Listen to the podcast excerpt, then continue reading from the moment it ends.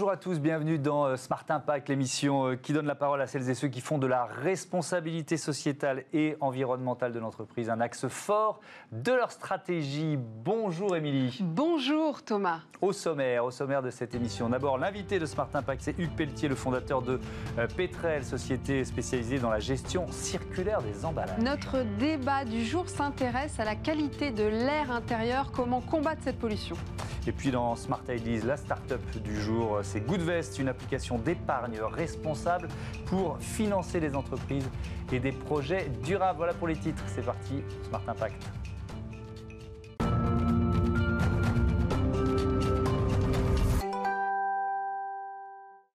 Bonjour Hugues Pelletier, bienvenue. Bonjour. Vous êtes donc le fondateur de Petrel. Vous venez d'ailleurs de, fêter les deux ans de la création de votre entreprise. D'abord, pourquoi ce nom? C'est une référence à l'oiseau de mer peut-être?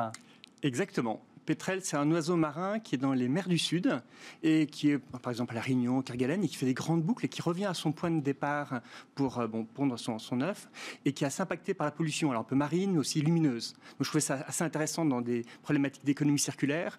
Et puis j'ai fait beaucoup de voiles quand j'étais jeune aux États-Unis et le bateau sur lequel je faisais de la voile s'appelait Pétrel. Mmh. Vous voyez Puis Pétrel.fr étant disponible, je suis parti. C'était une belle référence. Alors c'est quoi votre cœur de métier? Dites-nous, expliquez-nous.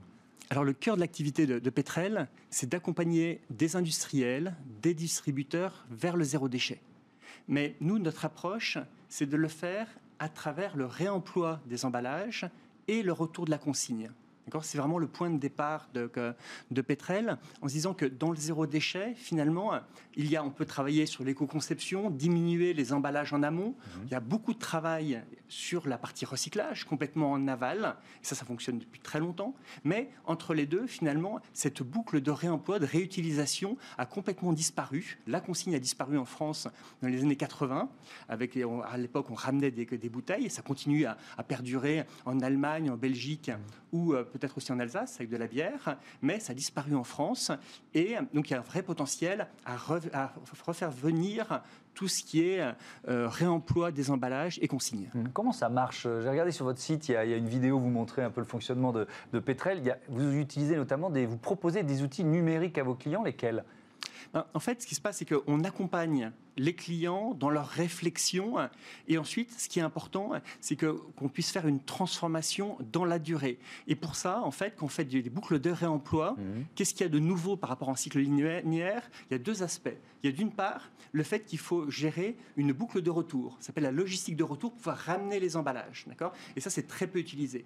Et pour le pouvoir suivre ce retour, il faut des outils numériques, donc une plateforme digitale que l'on a, qu'on a euh, montée, développée pour faire ce type d'usage.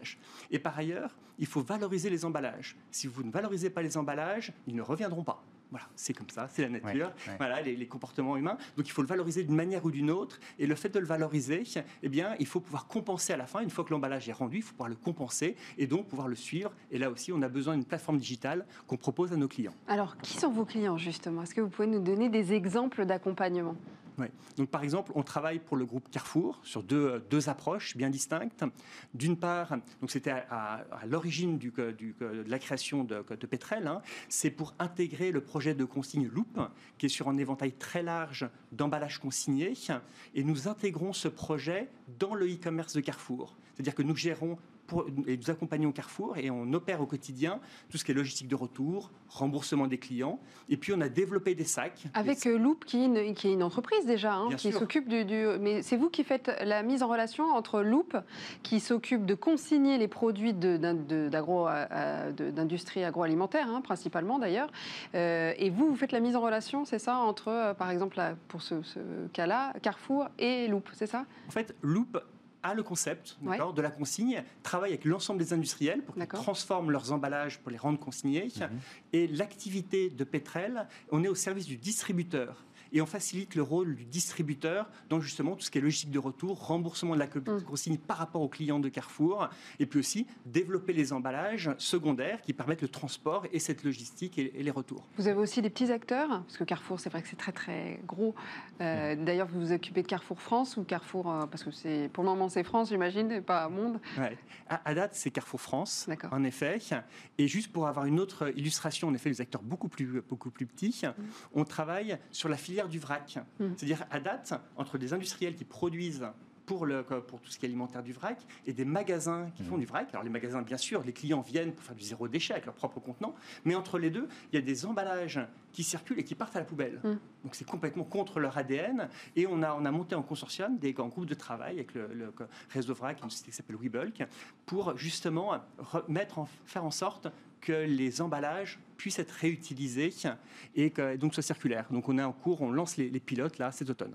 Mais cette logique de, consigne, euh, on peut reprendre l'exemple de Carrefour. Ça représente quoi? Ça représente quel pourcentage de, des produits qui sont euh, vendus par Carrefour, ceux qui sont euh, disponibles à la consigne? Vous voyez ce que je veux dire? Oui. Actuellement, il n'y en a pas. Je veux dire, on est au, tout début de l'histoire. C'est-à-dire, l'histoire s'est interrompue fin des années 70, début des années 80, et là, potentiellement, elle reprend. Donc, le, service est opérationnel à nouveau depuis le mois de mi-juillet, d'accord? Donc, on est en train de remettre en place la mécanique. On a 30, euh, entre, euh, plus de 30 produits qui sont maintenant proposés aux clients. Vous allez sur C'est des produits Carrefour uniquement, de la marque Carrefour ah, non, non, c'est plutôt principalement des grandes marques. Ah, ouais, d'accord. Donc, euh, il y a du Coca-Cola, il y a du Nutella, il y a du Milka, il y a du, des yaourts Danone aussi, en produits frais, du Tropicana. On a aussi des biscuits de Provence aussi, une PME qui propose dans des boîtes en inox. Et tous ces produits sont consignés. Donc cette offre est disponible sur mm. carrefour.fr. Vous tapez loupe et vous trouvez ces produits-là pour rentrer dans le principe de la consigne. Mais on est au tout bah début oui, de l'histoire. 30 produits par rapport à toute la gamme proposée par Carrefour, c'est tout petit, j'imagine. C'est tout petit, mais ça commence à être à une gamme assez, euh, assez large. On a aussi des shampoings de Procter Gamble. Mm. Euh, et donc, ça montre, c'est comme ça, on va tester à la fois le type d'emballage, le type de produit, voir comment réagissent les clients. Mais en effet, on est tout au début de l'histoire. Et ce changement de comportement va nécessiter, du temps et l'énergie. Justement, euh, vos clients, enfin les clients d'ailleurs d'une manière générale, sont demandeurs de plus en plus de ce type euh, euh, d'initiative, tout ce qui est consigne. Je sais qu'il y a beaucoup de collectivités locales, de régions commencent à en, en installer un petit peu partout. C'est quelque chose que vous observez, vous? Ah oui, c'est très fort. Et c'est très fort. Et ce qui est intéressant, c'est que d'une part, on sent le, les pouvoirs publics qui poussent fort. C'était la loi euh, anti-gaspillage économie circulaire mhm. votée en début d'année les industriels aussi le souhaitent en, disant à la fois il y a une menace pour eux à terme d'avoir 2040 ce sera la fin des, plastiques à usage unique mais aussi c'est une opportunité pour se déparquer pour avoir des emballages plus qualitatifs les distributeurs moi je viens d'un distributeur on sent qu'il y a des changements de comportement c'est une, capacité aussi à fidéliser plus les clients mm. et surtout le plus important ce sont les clients finaux mm. qui, qui, ont une attente forte s'ils changent de comportement mm. par rapport au vrac et surtout les plus jeunes les, les 20, 25 ans, 30 ans, ils changent fondamentalement leur rapport à l'emballage. Et c'est ça qui est très intéressant, mais c'est des intentions d'achat. Et entre les intentions et le changement de comportement, c'est ça qu'il va falloir accompagner étape par étape. Quels sont les, freins principaux que vous rencontrez aujourd'hui dans le développement de, cette logique de votre entreprise et de, cette logique de consigne? Il, y a, deux aspects. Il y a un aspect très opérationnel. Quand on fait ce type de projet, finalement, ça nécessite d'aligner beaucoup d'acteurs euh, dans, des grands groupes. Et il faut que chacun puisse contribuer et en fasse une réussite, une réussite mmh. collective. Donc ça, c'est un premier aspect un petit peu organisationnel, d'accord, mais qui, se, euh, qui nécessite donc de la durée pour le mettre en place. Et puis le deuxième aspect, c'est aussi embarquer les clients et les écouter et aussi pouvoir reprendre en disant est-ce que finalement cet emballage ou celui-là est plus intéressant? Est-ce que c'est sur ce type de produit ou sur celui-là vous êtes intéressé? Est-ce que c'est plutôt sur la marque nationale ou la marque distributeur que vous allez basculer? Et tout ça, vous savez, on est sur une page blanche et on est, on est à l'écoute de voir la manière dont les clients vont, vont pouvoir réagir. Alors on l'a dit, euh, Petrel a deux ans, dont une année de Covid. Félicitations. non, c'est un peu ironique, mais justement, est-ce que c'est dur? Comment Est-ce que c'est un accélérateur ou pas pour vous? Non, c'est vrai que c'était comme beaucoup de. la problématique avant tout une problématique de santé. Mm. il faut bien le reconnaître. Il y a pas de. C'est comme la priorité. Il y a comme un, impact non négligeable sur euh, l'économie. Et, et je vous avouerai que moi, ma première crainte, c'était au début du, du confinement, hein, c'était de voir du plastique qui se remettait sur eh tous les légumes, les trucs machin. Un réflexe de protection plastique, quoi. Exactement. Le, retour au plastique Voilà, donc c'était un petit peu. Et puis finalement, on sent que la tendance de fond est là. Mm. D'accord? Les clients ou la société mm. va aller vers vers du durable, des produits réutilisables. Donc ça, c'est une certitude. Par contre, nous, nos clients, donc ce sont des industriels, des distributeurs ou des, des filières aussi, hein, avec lesquels on travaille. Et là, peut-être la problématique, c'est pouvoir le remettre en haut de la pile, ce mm. sujet, pour qu'il y ait des décisions mm. et pour embarquer cette transformation. Vous êtes venu avec un mug là, euh, pourquoi? Qu'est-ce qu'il a de particulier? Oui, ben, vous voyez, j'aurais pu prendre ce café-là tout à l'heure. Alors c'est, déjà bravo, hein, ce sont des, c'est les, gobelets. Ah, c'est chez nous, vous l'avez fait le gobelet. C'est chez Bismarck. D'accord. C'est le vôtre, pas du plastique, mais qui est du, euh, du carton. Et ça, je vais utiliser quoi 15, 20 secondes, ça va partir à la poubelle, sans doute au recyclage. Peut-être pas. Je pense que vous allez quand même partir au recyclage. Mmh. Et, et, en fait, ça ça, ça ça, illustre un petit peu la raison d'être de, de Petrel. Parce que finalement, c'est que plutôt plus qualitatif pour boire mon café le matin, mhm. c'est plutôt plus sympa. Il y a une sorte d'affect par rapport à ça. Mhm. Ensuite, il y a des fonctionnalités. D'accord? Donc là, c'est de l'inox, c'est double paroi, donc ça garde mon café au chaud plus longtemps. Mhm. On a un mousqueton. Bon, je ne vous le recommande pas forcément pour de la montagne, mais ça peut servir pour, pour l'accrocher, pour partir avec. Et puis ensuite, c'est zéro déchet. On va le réutiliser. Je vais le reprendre demain et après-demain, etc. Et donc, et finalement, ce qui est important de voir, c'est qu'on ne peut pas avoir une démarche uniquement zéro déchet si le facteur, le levier est uniquement autour du zéro déchet, on risque de passer à côté de l'appropriation. On est sur les usages, c'est ça? Exactement. Mm. On, change, on apporte des usages différents, on apporte du qualitatif, peut-être un nouveau goût, et c'est à travers l'ensemble, en travaillant l'ensemble de ces paramètres, que finalement on arrive à, embarquer le changement. Mais c'est long, non? C'est long de, faire changer les mentalités, puisque c'est ça dont il s'agit, non? Vous savez, j'ai des années devant moi. non, Parce que vous étiez, vous, chez, euh, vous bossiez pour, pour Carrefour, qui est aujourd'hui votre client, c'est ça? Donc, euh, expliquer l'histoire est intéressante, c'est vrai.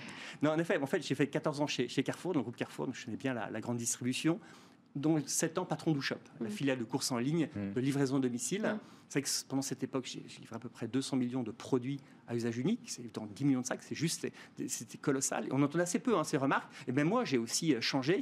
Et là, finalement, euh, donc j'ai lancé et créé Petrel en me disant allez, j'ai fait 14 ans, j'ai 14 ans devant moi pour essayer pour rattraper, pour rattraper, me racheter.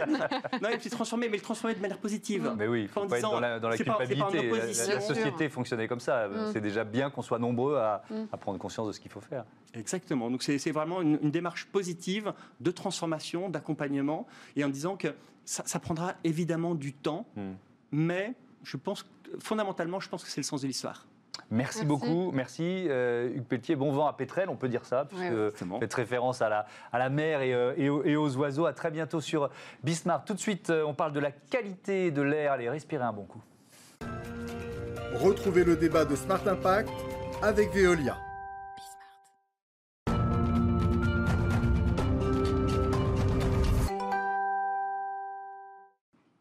Améliorer la qualité de l'air intérieur C'est le thème de notre débat du jour. Pour en parler, notre invité Étienne de Vancey. Bonjour, vous êtes président de Rinsan Air, un bureau d'études spécialisé dans la qualité de l'air, et également président de FIMEA, qui est une fédération interprofessionnelle des métiers de l'environnement atmosphérique. Merci d'être avec nous. Oui, d'autant plus que c'est un débat, mais en solo. en période Covid, c'est compliqué. Il y a beaucoup d'invités. Voilà, c'est la vie qui, euh, qui se désiste au dernier moment. Mais merci beaucoup d'être là. Alors, merci de m'avoir invité. À la différence de la pollution de l'air extérieur, c'est vrai qu'il est un peu plus médiatisé, euh, celle de l'air intérieur reste relativement méconnue, euh, en tout cas jusqu'au euh, début des années 2000. Pourtant, on a un petit chiffre qui, dit que, qui date de, cette année, hein, de l'ANSES, qui dit que nous passons en moyenne en climat tempéré 85% de notre temps dans des environnements clos, c'est pas mal. Est-ce que la pollution de euh, intérieur est plus élevé, euh, c'est ma première question, dans les lieux publics euh, que dans les transports publics Parce que c'est vrai qu'il y a une différence entre tout ce qui est domicile, habitat, lieu de travail et lieu de regroupement public, que ce soit les transports, les salles de concert, les cinémas, etc. Alors, le, je vais vous faire une réponse de Normand. On ne peut pas dire que c'est plus ou moins. Parce que est-ce que c'est pareil ou pas pareil mm. En fait, c'est des typologies de pollution qui ne sont pas forcément les mêmes. Donc, c'est très compliqué de comparer des choses qui ne sont pas comparables. Ce pas les mêmes référentiels. Euh, dans les habitations, on va avoir une activité qui est liée à la vie euh, sociale. Donc, euh, fait à manger, on fait le ménage, mmh. etc. On met des bougies, alors ça, c'est pas terrible, etc. etc. Euh, dans les transports, euh, c'est plutôt euh, lié. Bon, il y a un environnement global, et puis il y a aussi l'environnement lié aux personnes qui rentrent dans les transports. Donc en fait, on a un mouvement de personnes. Mmh. qui génèrent des pollutions qui ne sont pas forcément les mêmes que celles qu'on va voir dans les habitations. On a des produits ménagers, par exemple, qui, dégagent des COV. C'est très compliqué de dire est-ce que c'est plus ou est-ce que c'est moins. Et c'est pareil, si on compare la pollution extérieure et la pollution intérieure. Mmh. C'est très compliqué de dire si c'est plus ou moins. Rentrons, du coup, zoomons sur euh, cette pollution intérieure. Justement, elle dépend de quoi euh, Des produits ménagers, vous venez de le dire par exemple. Elle dépend, j'imagine, du CO2 que euh, les humains rejettent par la bouche, par exemple. C'est ça? Ça dépend de ces, détails-là? Il y a plusieurs facteurs? C'est multifactoriel. merci pour le CO2, parce que justement, c'est un peu le, mais ça, on en parlera après euh, pour finir. Mais globalement, quand on parle de qualité de l'air intérieur, encore 80-90% des, personnes disent CO2. Le CO2, c'est pas un polluant sanitaire en tant que tel. Mm. C'est un polluant climatique. Mm. D'accord? Et euh, ces deux choses sont excessivement liées, mais en même temps, elles sont complètement différentes, voire agir sur l'un va dégrader l'autre. D'accord? Donc il y, a ces problématiques de, de synergie et d'antagonisme des pollutions à impact sanitaire et des pollutions à impact climatique. Donc on a vraiment ces deux choses. Alors, les pollutions, la, la qualité de l'air intérieur dépend d'énormément de facteurs. D'abord, c'est les facteurs initiaux qui sont comment on a construit euh, les, bâtiments, mmh. d'accord? Donc, c'est dispositions constructives. Mmh sur les bâtiments anciens, bon, aujourd'hui, on peut euh, difficilement revenir dessus, même si aujourd'hui, on voit apparaître quand même des, innovations très intéressantes en termes de, euh, d'isolation thermique des bâtiments qui euh, intègrent en fait des ventilations entre la couche d'isolation nouvelle et l'ancien bâtiment. Ce qui permet en fait de rajouter finalement un année d'air qui peut être maîtrisé et donc apporter des solutions en termes de maîtrise de la qualité de l'air intérieur. Donc il y a ces dispositions constructives. Ensuite, il y a euh, et dedans, il y a le choix des matériaux, mm. qui est essentiel. Il y a le choix de l'emplacement où on va mettre euh, les bâtiments. Hein, si vous mettez, euh, je sais pas, une crèche dans un triangle entre la 86, la 6 et puis la N, je sais pas quoi, mm. forcément, ça va être moins bon que si on le met au milieu du bois de Boulogne, à peu près, quoi. Hein. Donc, vous voyez bien que le choix de l'emplacement est essentiel. Le choix des matériaux, la mise en œuvre des matériaux. C'est-à-dire que dans les dispositions constructives, c'est bien de choisir les bons matériaux, mais si derrière ces matériaux, on les stocke euh, sans les protéger, etc.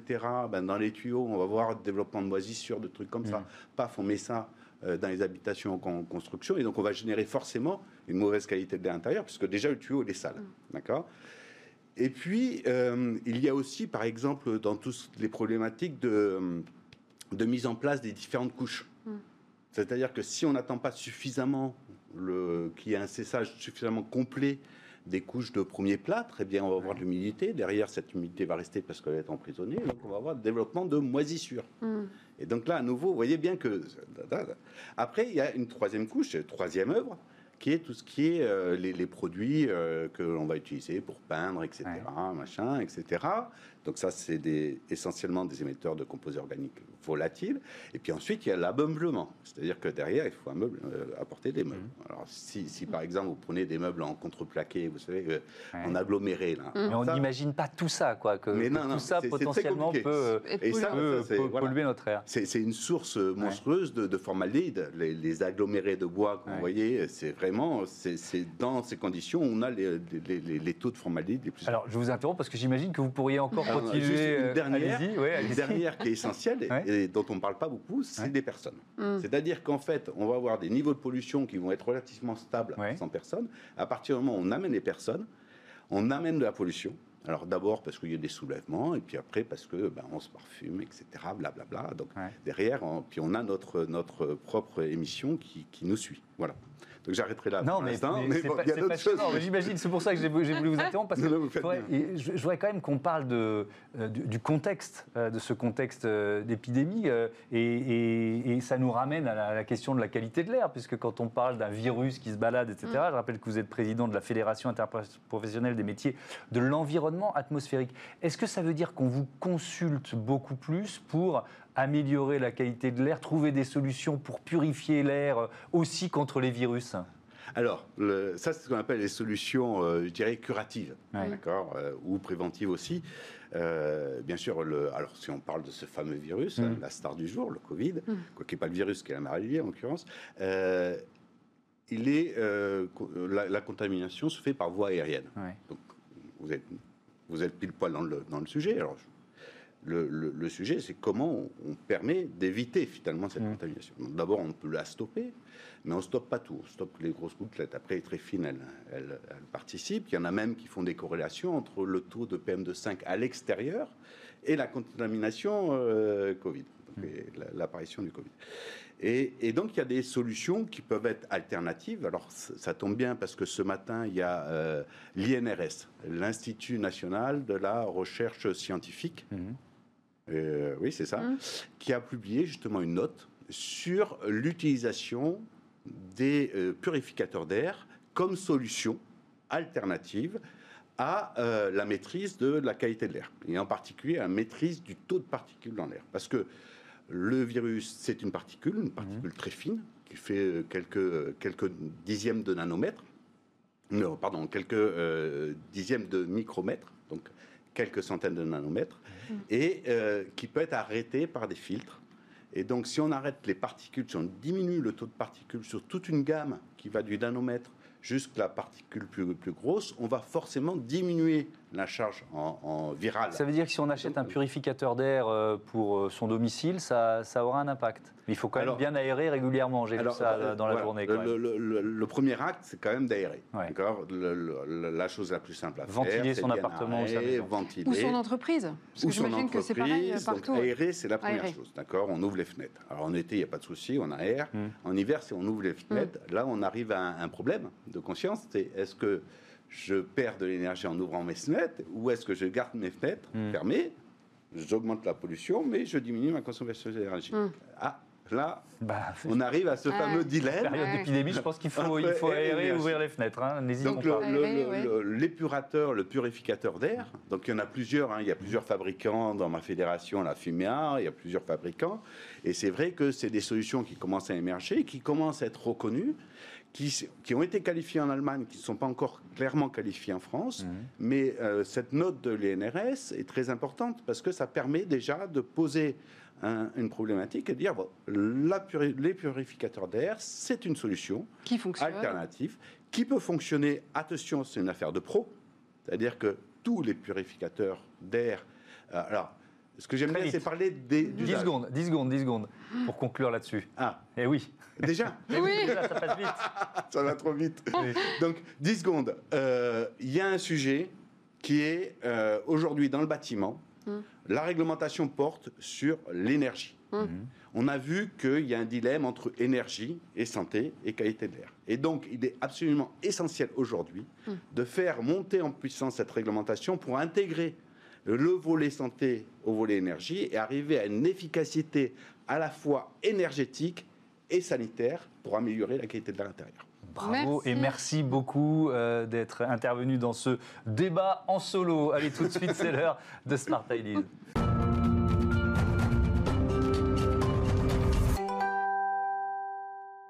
Bonjour euh, Joseph Chouefati, bienvenue. Bonjour, merci. Vous êtes euh, le PDG de Goodvest, son cofondateur avec euh, Antoine Beneteau. Goodvest, c'est une application d'épargne responsable. Expliquez-nous quand et puis surtout pourquoi vous l'avez créée.